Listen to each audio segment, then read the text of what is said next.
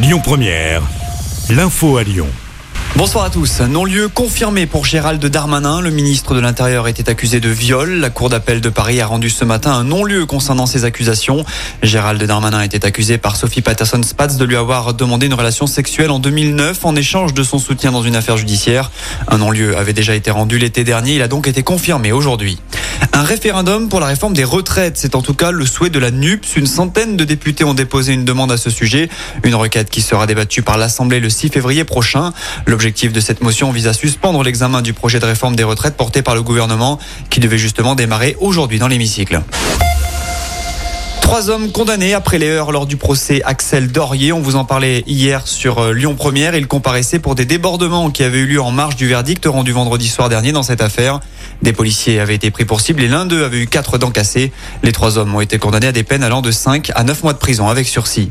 Retour sur la finale du concours du Bocuse d'Or. L'équipe de France ne conserve pas son titre. C'est le Danemark qui a remporté le concours de cuisine hier lors du Syrah Eurexpo. Les Danois devancent la Norvège et la Hongrie. Cette année, la France était emmenée par la jeune Naïs Pirolet, 25 ans. Elle était la Benjamine du concours et également la seule femme. Y aura-t-il des remontées mécaniques dans les stations de ski pendant les vacances de février? Force ouvrière mécanique a déposé un préavis de grève illimité à compter du 31 janvier. Le syndicat rejoint ainsi la CGT qui avait déjà déposé un préavis de grève. Au-delà du retrait de la réforme des retraites, les deux syndicats réclament de meilleurs salaires et une assurance chômage adaptée aux saisonniers. On passe au sport avec une bonne nouvelle. Si vous êtes un fan de rugby, c'est ce soir qu'ouvre la plateforme de revente des billets pour la Coupe du Monde de rugby 2023.